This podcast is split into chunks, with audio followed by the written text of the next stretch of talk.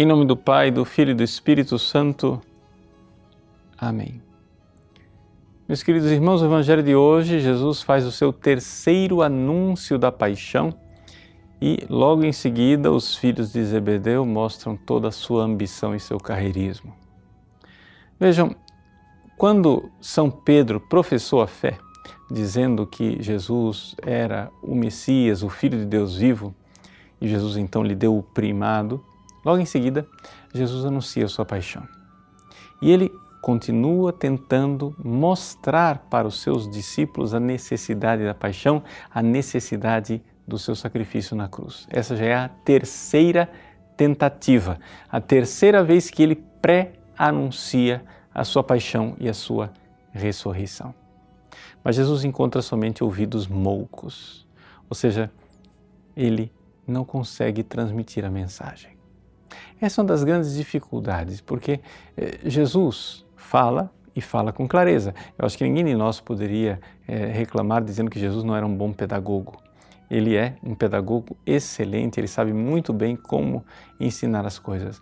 Mas de nada adianta a revelação externa, ou seja, de nada adianta Jesus estar falando com a melhor das pedagogias se não houver a revelação interna, ou seja, se a pessoa não abrir os olhos da fé para a palavra interior, para a luz sobrenatural que está brilhando dentro dela.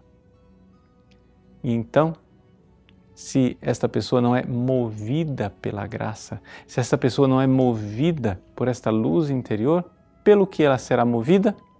Bom, São João nos diz, sim, ele, um dos filhos de Zebedeu, nos diz na sua primeira carta que tudo que há no mundo é a concupiscência da carne, a concupiscência dos olhos e a soberba da vida. Então, ali, os filhos de Zebedeu estão mostrando a soberba da vida. Ou seja, no mundo nós somos movidos por essas três coisas. Aqui eles estão sendo movidos pela soberba, pela ambição, quando deveriam estar sendo movidos pela voz do Cristo que lhes fala ao coração. Jesus tentará dar esta lição mais uma vez, e essa lição ficou marcada neste filho de Zebedeu, João, no capítulo 13 do seu próprio evangelho, em que Jesus faz o lava-pés. Ali Jesus mostra que a sua morte na cruz, essa que ele está anunciando no início do Evangelho, é um grande serviço, o serviço de lavar os pés. Vejam, é, o lava-pés é uma espécie de parábola é, encenada e acontecida. Ou seja, Jesus está pondo em ato algo que explica, é a chave de leitura da sua paixão. Por quê? Porque na paixão ele irá derramar o seu sangue para lavar aquilo que nós temos de mais sujo, o nosso pecado. Da mesma forma como ele ali se rebaixa para, com a água, lavar o que nós temos de mais sujo, que são os nossos pés. E ele diz: Vós me chamais de mestre e senhor, e eu de fato sou. Mas se eu que sou vosso mestre e senhor lavei os vossos pés, quanto mais deveis vós fazer o mesmo uns aos outros. Então é interessante nós vermos isto que Jesus está dizendo, também nós devemos derramar o nosso sangue, também nós devemos, de alguma forma, ajudar os irmãos a lavarem os seus pecados. Meus queridos, esse Evangelho hoje, lido com essa chave de leitura, mostra toda a sua luminosidade. Vamos então amarrar as pontas daquilo que nós dissemos até agora e aplicar à nossa vida. Em primeiro lugar, Jesus quer nos falar e ele fala. Ele fala anunciando a sua paixão, ele fala é, morrendo na cruz, ele fala lavando os nossos pés. E ele está dizendo o quê?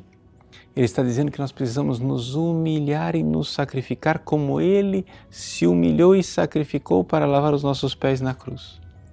Se nós não recebermos essa palavra santíssima, essa palavra de quem realmente se entregou e se doou por nós, não, não, não iremos nos doar e nos entregar para os outros. Não, não vai acontecer. Simplesmente vamos ficar inertes.